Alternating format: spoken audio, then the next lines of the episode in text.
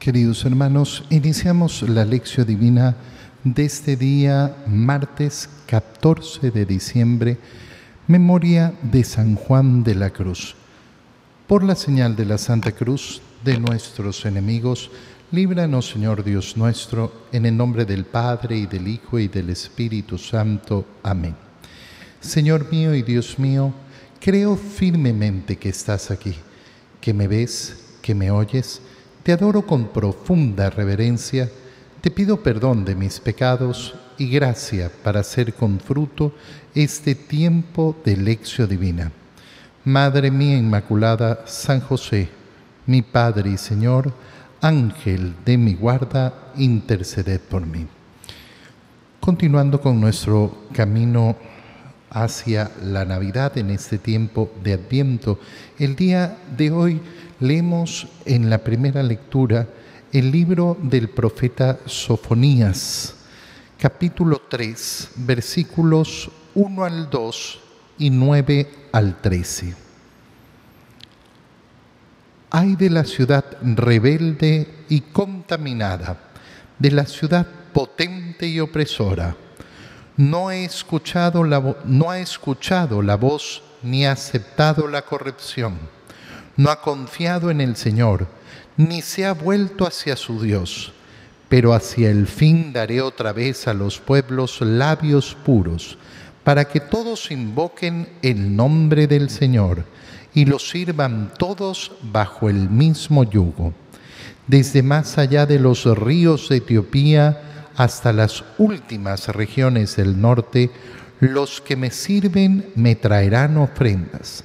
Aquel día no sentirás ya vergüenza de haberme sido infiel, porque entonces yo quitaré de en medio de ti a los, a los orgullosos y engreídos, y tú no volverás a ensoberbecerte en mi monte santo. Aquel día dice el Señor, yo dejaré en medio de ti, pueblo mío, un puñado de gente pobre y humilde. Este resto de Israel confiará en el nombre del Señor. No cometerá maldades ni dirá mentiras. No se hallará en su boca una lengua embustera. Permanecerán tranquilos y descansarán sin que nadie los moleste palabra de Dios. La lectura del profeta Sofonías nos hace, en primer lugar, contemplar esa profecía del Señor sobre la venida, eh, la venida de ese Mesías y la condición que va a instaurar. Pero para poder contemplar esa esperanza, para poder contemplar verdaderamente la dicha de aquel que es anunciado por Dios. En primer lugar, lo que se menciona es cuál es el problema por el cual se hace necesario ese Mesías. Hay de la ciudad rebelde y contaminada, de la ciudad potente y opresora. ¿De qué ciudad está hablando? Está hablando de cada uno de nosotros, está hablando lógicamente de esa situación eh, eh, de Israel en general, pero en esta, eh, en esta lectura, cuando tú y yo la leemos en el tiempo de Adviento, la tenemos, que, la tenemos que ver como lo que es palabra de Dios dirigida a mí. ¿Qué ciudad? La ciudad de mi alma, rebelde y contaminada, rebelde y contaminada. Rebelde, aquel que efectivamente está en contra de la autoridad. Ese es el rebelde. Bueno, cuando yo no estoy eh, siguiendo el camino del Señor, me porto de manera rebelde contra Dios. Cuando yo no cumplo sus mandamientos, entonces significa que no estoy aceptando su autoridad, que no estoy aceptando eh, con docilidad, sino que me estoy comportando de una manera rebelde, contaminada. Fíjate, esta palabra, eh, qué importante es, ¿por qué? Porque la lucha, la lucha en nuestra vida tiene que ser porque nuestro entorno sea puro, verdaderamente puro, porque en nuestro hogar se respire pureza. Yo no puedo limpiar el mundo y sabemos perfectamente que vivimos en un mundo profundamente contaminado. Bueno, yo no puedo limpiar el mundo, pero sí puedo limpiar mi entorno, sí puedo limpiar mi hogar, sí puedo hacer que mi corazón sea un corazón puro, limpiar esa contaminación. Ciudad potente y opresora es decir, aquella, aquel, aquella alma que busca imponerse siempre sobre las demás, aplastar a las demás. ¿Qué es lo que ha hecho el rebelde, el contaminado, el potente, el opresor? No ha escuchado la voz de Dios. Fíjate cómo siempre, siempre vamos a volver exactamente a lo mismo el modo en que ha presentado Dios sus mandamientos es muy sencillo. Ha partido con la palabra básica para aquel que quiere seguir el camino de Dios. ¿Qué es lo primero que tengo que hacer? Escucha. Escucha. Escucha Israel. Escucha una persona que no escucha es una persona que no sigue al Señor, que no va a poder seguir al Señor. ¿Por qué? Porque no está haciendo eso que es básico, escuchar. Pero yo escucho al Señor en la medida que tengo la capacidad para escuchar. Si yo no tengo la capacidad para escuchar, entonces no escucharé ni a la gente, ni a mis hermanos, ni a mi esposo, ni a mi esposa, ni a mis hijos, ni a nadie, menos a Dios.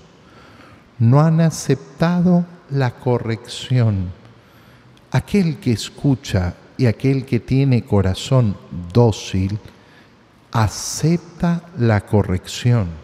Acepta la corrección sobre todo sabiendo que a pesar de que siempre siempre nos va a molestar la corrección. Siempre el primer impulso en la corrección va a ser refutarla. Siempre vamos a tener rebeldía contra la corrección. Nadie puede decir, uy, a mí me encanta que me corrijan todo lo que hago. No, siempre nos va a doler la corrección. Pero eso no significa que nosotros no podamos poner en nuestro corazón esa disposición de aceptar la corrección. ¿Para qué? Para poder confiar en el Señor. No ha aceptado la corrección, ni ha confiado en el Señor, ni se ha vuelto hacia su Dios. Pero hacia el fin daré otra vez a los pueblos labios puros, para que todos invoquen el nombre del Señor. Fíjate, fíjate qué precioso. ¿Para qué quiero tener mis labios puros? ¿Para qué quiero tener mis labios purificados de las groserías, de las malas palabras, de las palabras duras, ásperas? ¿Para qué? ¿Para qué quiero sacar de mis labios los chismes? ¿Para qué quiero sacar de mis labios las mentiras? para poder tener labios que puedan estar dignos para invocar el nombre del Señor y los sirvan bajo el mismo yugo. ¿Cuál yugo? El yugo de la palabra del Señor. Acuérdate que la palabra yugo es la que va a usar nuestro Señor. Vengan a mí los que están cansados y agobiados y yo los aliviaré tomen mi yugo, porque mi yugo es suave y mi carga ligera. El Señor nunca nos ha dicho que nos va a quitar todos los pesos. El Señor nos ha dicho que nos aliviará dándonos un yugo justo para nosotros. Cargar ese yugo, ¿qué significa? Cargar el yugo de ser de Cristo en primer lugar y de poder ser señalado por el mundo. cargar el yugo significa defender la fe delante de los demás.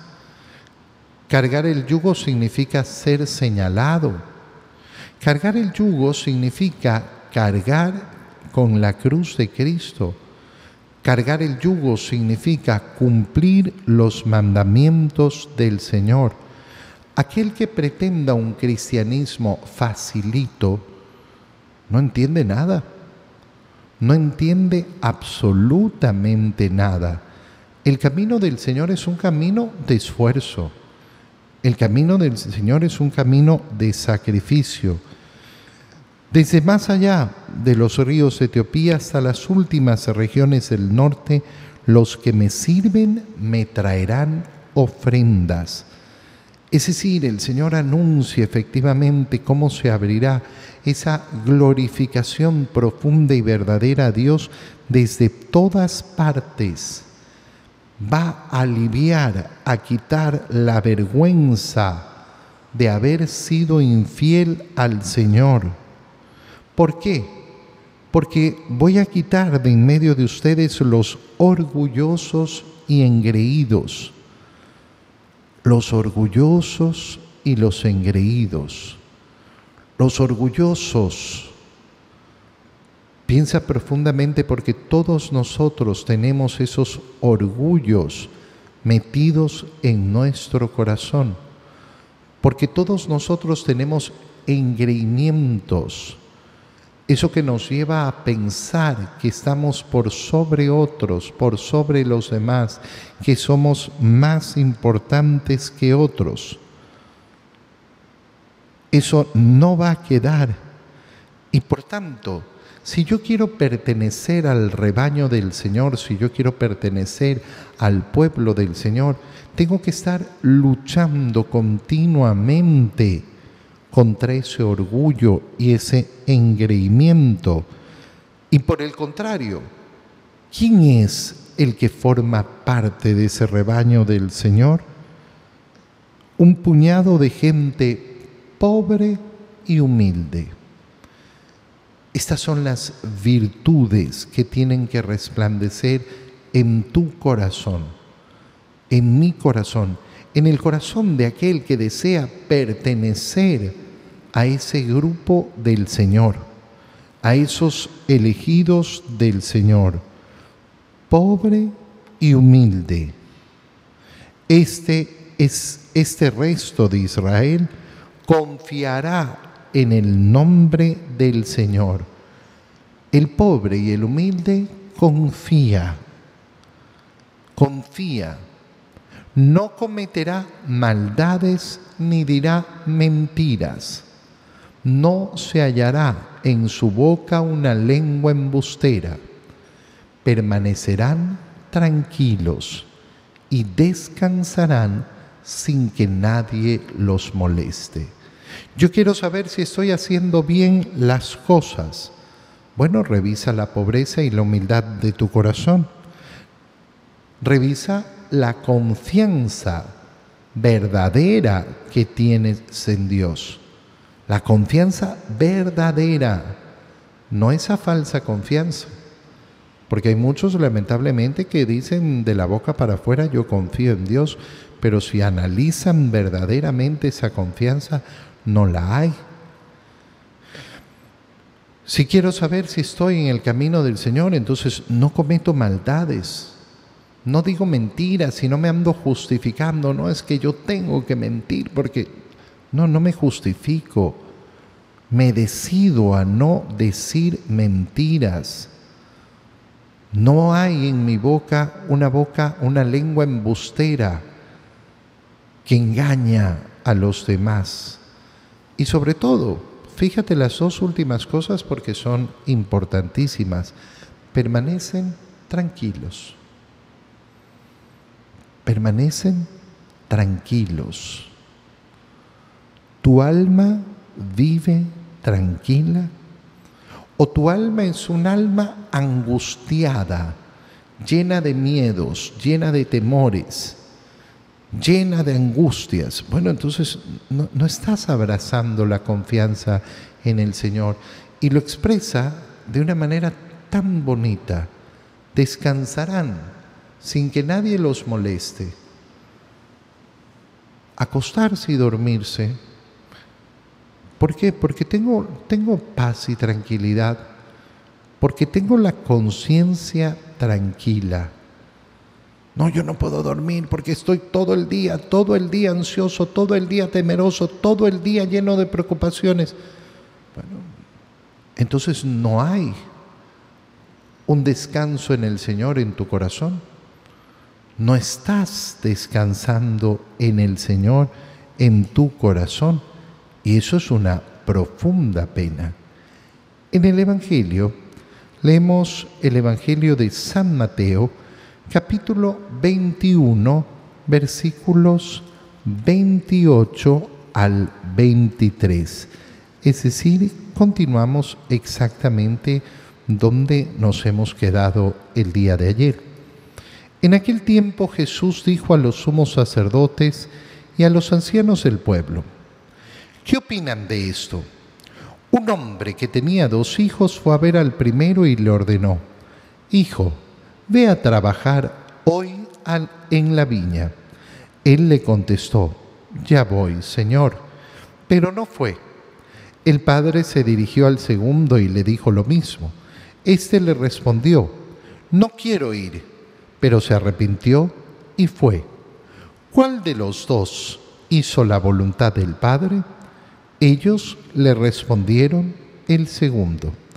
Entonces Jesús les dijo, yo les aseguro que los publicanos y las prostitutas se les han adelantado en el camino del reino de Dios, porque vino a ustedes Juan predicó el camino de la justicia y no le creyeron. En cambio, los publicanos y las prostitutas sí le creyeron. Ustedes ni siquiera después de haber visto se han arrepentido ni han creído en él. Palabra del Señor.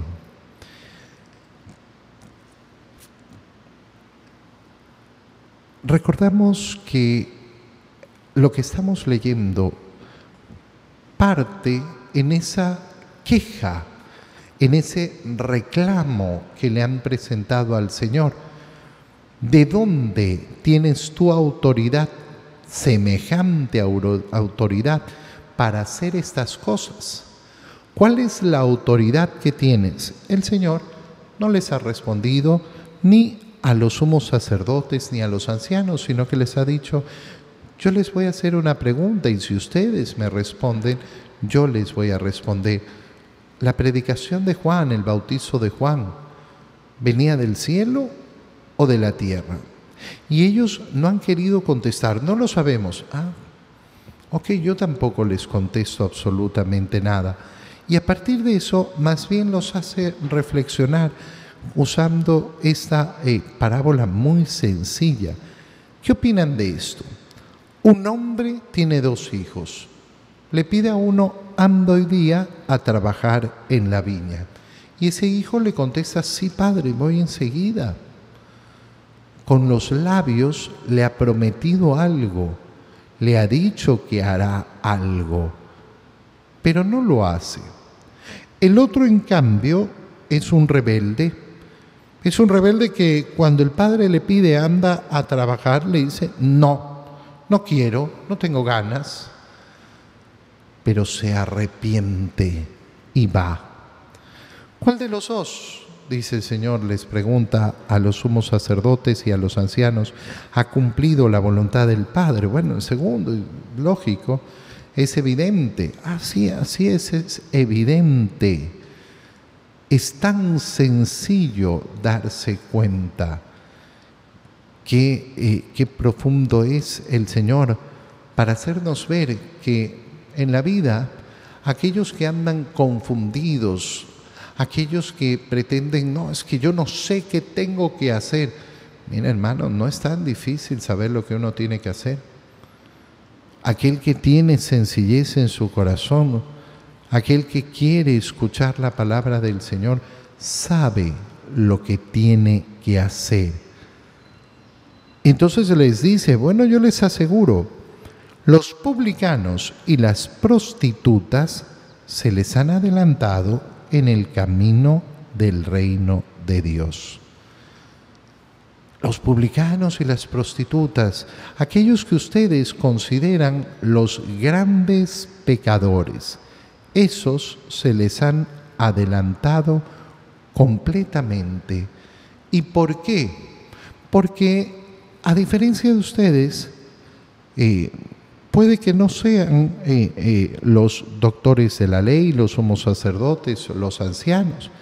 Puede que sean grandes pecadores, son aquellos hijos que con rebeldía le han dicho a su padre, no, no quiero cumplir tu voluntad, pero se han arrepentido. En cambio ustedes, ustedes son el primer, el primer hijo, aquel que inmediatamente, sí, Padre mío, sí, Padre mío, sí, sí, pero no lo hacen. Oye, pareciera, pareciera, pareciera que eh, es tan, tan básico eh, esta enseñanza, tan, tan lógica, y de hecho lo es es básica, es elemental, que uno podría pensar, bueno, pero, pero, pero, ¿qué necedad la de los sumos sacerdotes y los ancianos para no darse cuenta, ¿no? De que no sirve de nada. No sirve de nada eh, proclamar con la boca y decir, sí, Dios mío, hoy Diosito, cuánto te quiero, y no vivir los mandamientos del Señor. Y sin embargo, yo te aseguro, que son muchísimos, muchísimos los que no hacen conciencia de sus pecados.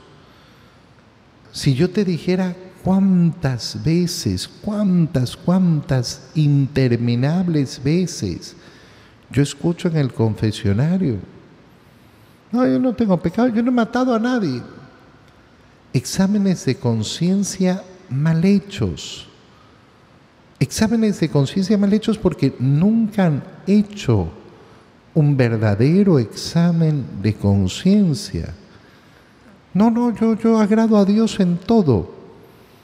Pero resulta que es una fantasía creada en la mente de esa persona porque no quiere ver y porque no le ha pedido al Señor una cosa tan sencilla.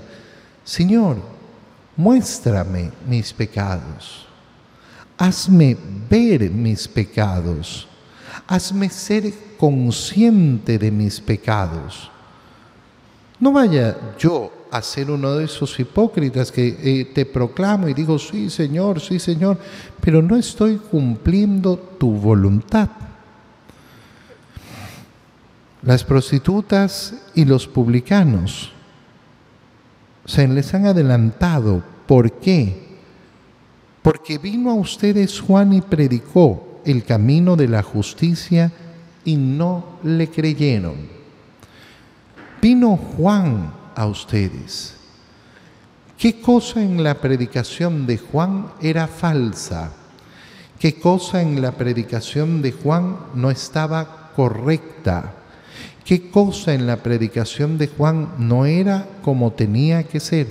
Ninguna, nada. Todo, todo lo que decía era cierto. Y sin embargo, no le creyeron. No le quisieron creer. Pero en cambio los publicanos y las prostitutas sí le creyeron. Sí le creyeron. Ustedes, incluso después de haber visto. ¿Qué les está diciendo a los sumos sacerdotes y a los ancianos? Ustedes han visto mis obras, ustedes han visto los milagros, ustedes han visto lo que hago. Ustedes deberían ser capaces de reconocer, aquí está el Mesías.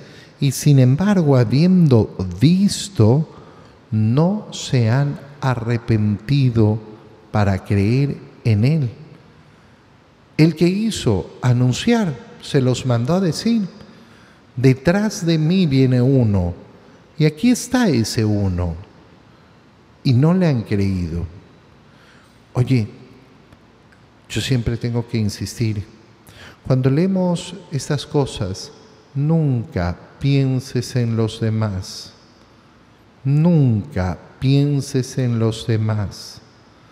Si tu mente al leer esta escritura ha comenzado a pensar en otros, en la vida de otros, en la forma de ser de otros, hermano mío, cuidado, cuán profunda es la oscuridad en tu corazón.